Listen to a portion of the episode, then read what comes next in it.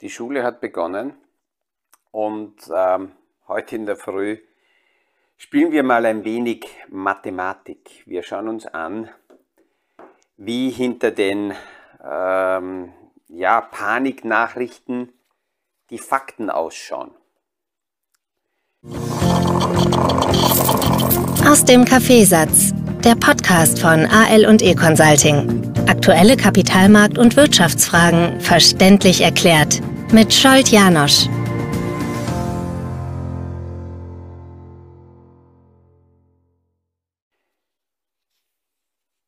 Vor einigen Tagen habe ich in einem Podcast die Aussage gehört, in einem Video die Aussage gehört und es passt sehr gut irgendwie zur aktuellen Situation dazu. Der Freund eines ähm, äh, Speakers, der hat in der Schulzeit immer gesagt, äh, dumm gelaufen, ist auch gelaufen.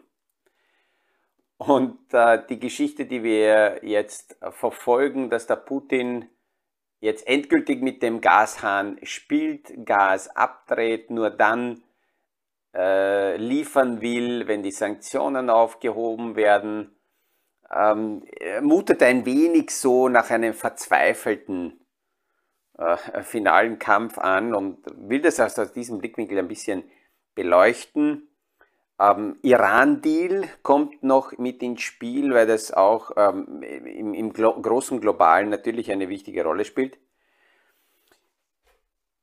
Aufmerksam äh, gemacht hat mich auf ähm, diese, diese Zahlen, äh, die Berichterstattung, die ich vergangene Woche, während ich in Europa unterwegs war, in drei Ländern aus unterschiedlichen Blickwinkeln gehört habe ähm, zu den Gasreserven, zu den Gaslieferungen und auch zu den nationalen Blindgängen und Alleingängen, die so manche Länder jetzt starten. Und äh, dann die Headline von Bloomberg, das mit der Frage, bereitet sich Europa auf äh, Energierationierung vor? Äh, Energierationierung würde mich ein bisschen so an meine Kindheit erinnern ähm, während äh, der Siebenbürgenzeit bis zum 12. Lebensjahr in Rumänien unter Ceausescu habe ich das persönlich also erlebt und kann mich noch erinnern, als Kind haben wir nicht mit Überraschung darauf reagiert, wenn es mal keine Energie gab, sondern wir haben sehnsüchtig auf die wenigen Stunden teilweise tagsüber geschaut, wenn es mal Energie gab. Und natürlich haben wir auch Energie gespart. Äh, und diese Sparmaßnahmen, die, die ja, diskutieren wir in der Familie heute immer wieder, um, um hier bewusster mit Energie umzugehen. Bereitet sich also Europa auf Gas- und Energierationierungen vor? Ähm, wir hören sehr viel, dass diese Speicher, ähm, die Speicherkapazitäten bis zu einem bestimmten Grad gefüllt sind, aber es wird nie erklärt, was heißt denn das eigentlich? Und was können wir mit diesen Zahlen anfangen? Deswegen habe ich ein wenig gesucht und, und einige Statistiken gefunden. Wenn wir derzeit die Gaskapazitäten in Europa anschauen, wer sind die größten Verbraucher, wie, stehen, äh, dahin, wie, wie sind dahinter die, die Reserve-Tanks, dann nehme ich jetzt mal den deutschen Markt her. Deutschland ist hier in diesem Bereich am größten äh, von, der, von der Kapazität her, beziehungsweise auch von den Reserven her. Und da haben wir Verbrauchszahlen ähm, da ist die Schwerindustrie in Deutschland, die Autoindustrie. Also es ist nicht nur privat, sondern alles in Summe mit dabei.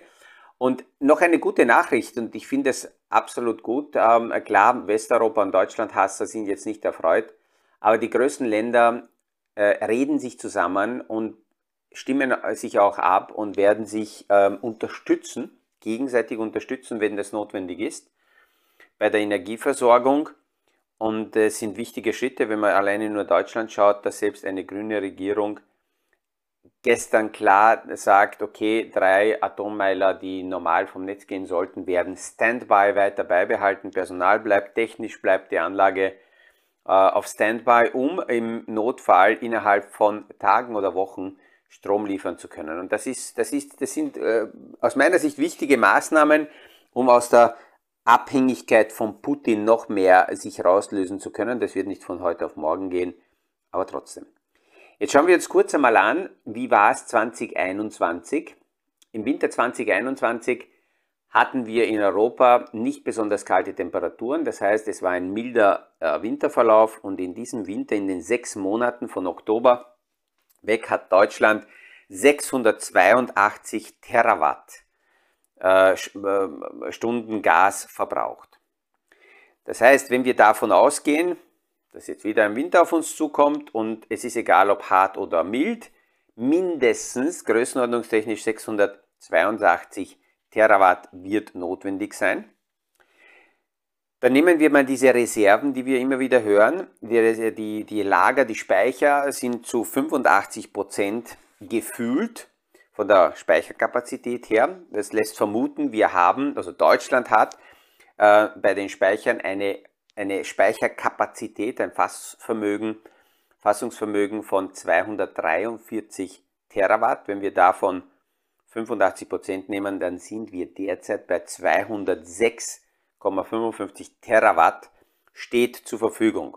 Würden wir jetzt von den im letzten Jahr verbrauchten 682.000 die verfügbaren Mengen abziehen, dann fehlen uns noch 475 Terawattstunden an Gas. Woher wissen wir, dass diese ähm, Reserven da sind? Das ist eine aktuelle Zahl. 4. September um 13 Uhr war die Meldung, dass 85,2 äh, Prozent der deutschen Speicherkapazitäten gefüllt sind. Ähm, Manche Stimmen sagen, äh, es werden noch 90 erreicht, weil wir vor der Zeit sind. Einerseits, weil weniger verbraucht wurde. Der Verbrauch ist alleine in diesem Jahr zum langjährigen Durchschnitt um etwa 22 Prozent zurückgegangen. Alleine daraus, dass eben äh, die Menschen weniger verbrauchen. Manche sagen, ja, es war kalt, es war ein sehr heißer äh, Sommer und deswegen haben wir äh, weniger verbraucht. Nein, wenn es extrem heiß ist und die Klimaanlagen laufen, müssten wir eigentlich mehr verbrauchen. Ähm, aber das ist eine ganz andere Geschichte. Gehen wir davon aus, dass wir die 90% nicht erreichen, wir bleiben bei 85%, dann ist die Frage, wie viel kommt derzeit, wie viel wird nach Deutschland geliefert, nachdem Russland gar nichts mehr liefert. Die Durchschnittswerte der vergangenen Jahre liegen so in etwa bei 3000 Gigawattstunden pro Tag. Äh, nein, falsch. Die Durchschnittswerte liegen bei 4200 und aktuell, nachdem Russland nicht mehr liefert, sind die Werte derzeit bei rund 3000 Gigawattstunden pro Tag. Wenn wir das umrechnen in Terawatt, dann sprechen wir hier von äh, 3000 Terawatt und früher waren es 4,2 4,2 äh, Terawatt. Ähm,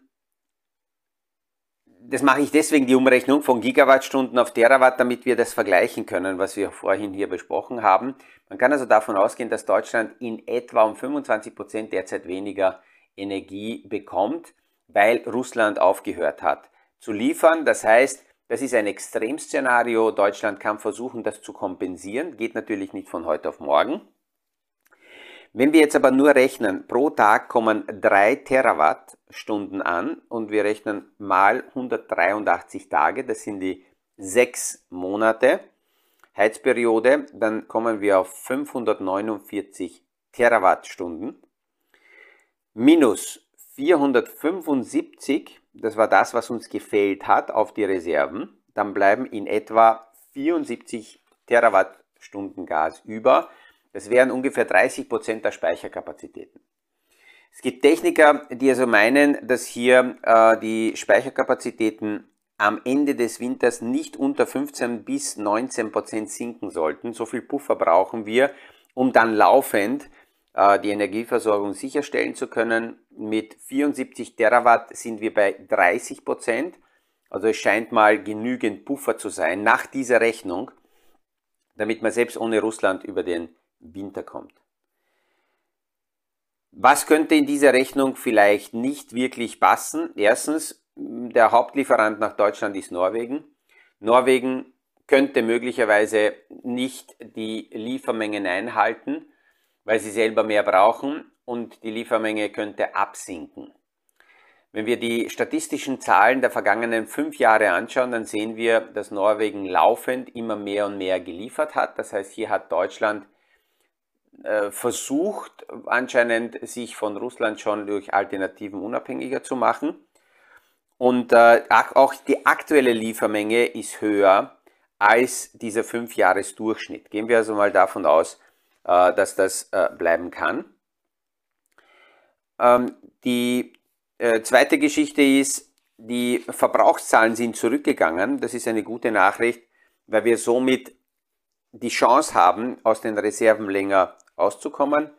Und die, äh, die, die, der Verbrauch geht nur dann zurück, wenn wir nicht mit Preisdeckel arbeiten, sondern Verhaltensänderungen herbeigeführt werden. Und die stärkste Verhaltensänderung passiert dann, wenn die Preise hoch sind.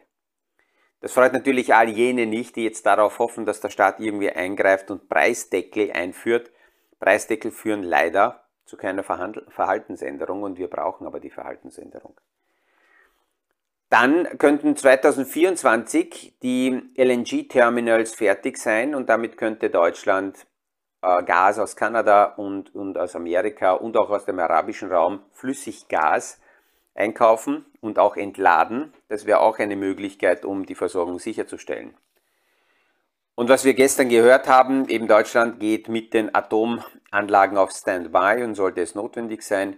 Und hier die Abstimmungen mit Niederlande, Frankreich, auch Österreich rundherum passiert, ähm, dass man sich gegenseitig hilft.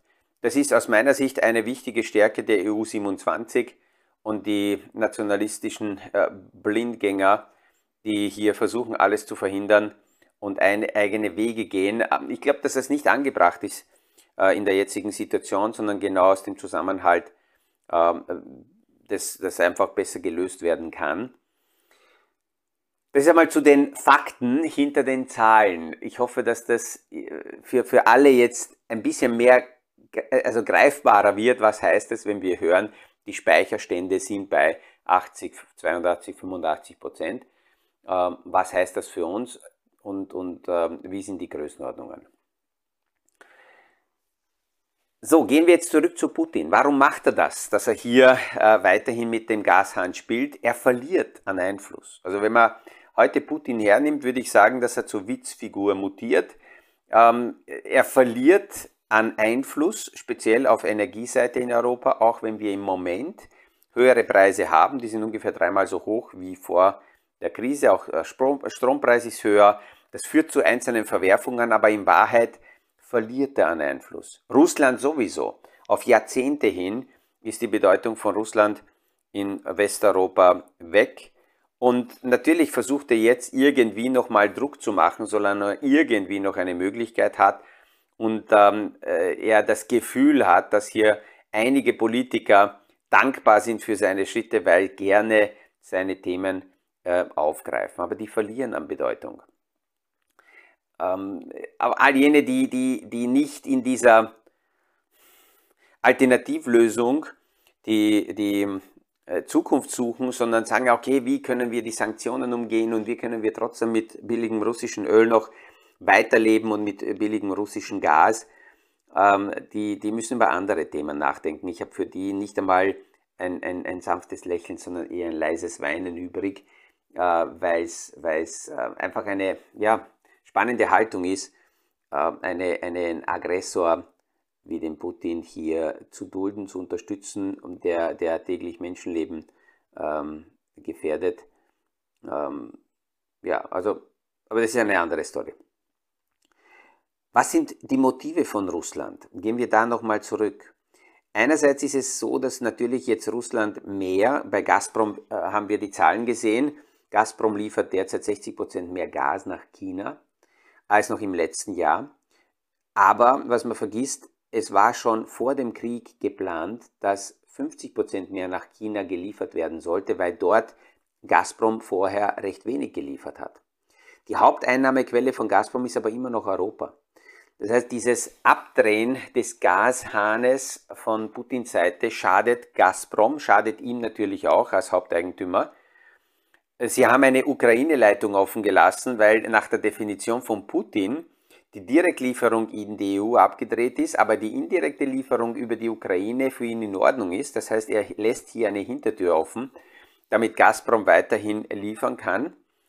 Und ähm, die G7 haben jetzt auch überlegt, nicht nur bei Gas, sondern auch bei Öl eine Deckelung, ein Embargo einzuführen. Das wird nicht so schnell passieren, weil dazu müssen zuerst einmal die EU 27 sich einig sein und die europäischen Querschläger kennen wir, die werden das eher verhindern wollen. Das sind eher so Putin-Freunde. Da stelle ich mir immer die Frage, was sie in Europa in der äh, EU 27 verloren haben. Aber äh, am Ende des Tages muss man sagen, das sind Einzelfiguren. Die Menschen haben die aus Versehen gewählt und äh, die sind noch da, aber die breite Masse, die ich kenne, denkt nicht so. Also speziell, wenn ich an Ungarn denke, muss ich sagen, die meisten Menschen denken nicht so, wie der Orban spricht. Aber es ist nun mal so, dass er derzeit immer noch ähm, ja, an der Spitze steht. Ähm, Iran. Äh, Iran ist deswegen wichtig, gerade in der Ölgeschichte, weil ähm, wir haben öfters darüber gesprochen, dass wenn ein Deal zwischen Iran und der westlichen Welt zustande kommt, ein, ein Atomdeal, dann könnte Iran recht viel Öl zusätzlich liefern. Sie hätten ungefähr 1,2 Millionen Barrel pro Tag Kapazität, um zu liefern. 300.000 würden laut OPEC nächstes Jahr täglich fehlen. Wenn statt 300.000 weniger plötzlich 1,2 Millionen mehr sind, dann würde das heißen, dass der Ölpreis sinkt. Ja, und das würde einige freuen, aber manche nicht. Und wer würde sich nicht freuen? Naja, speziell China und Russland würden sich nicht freuen.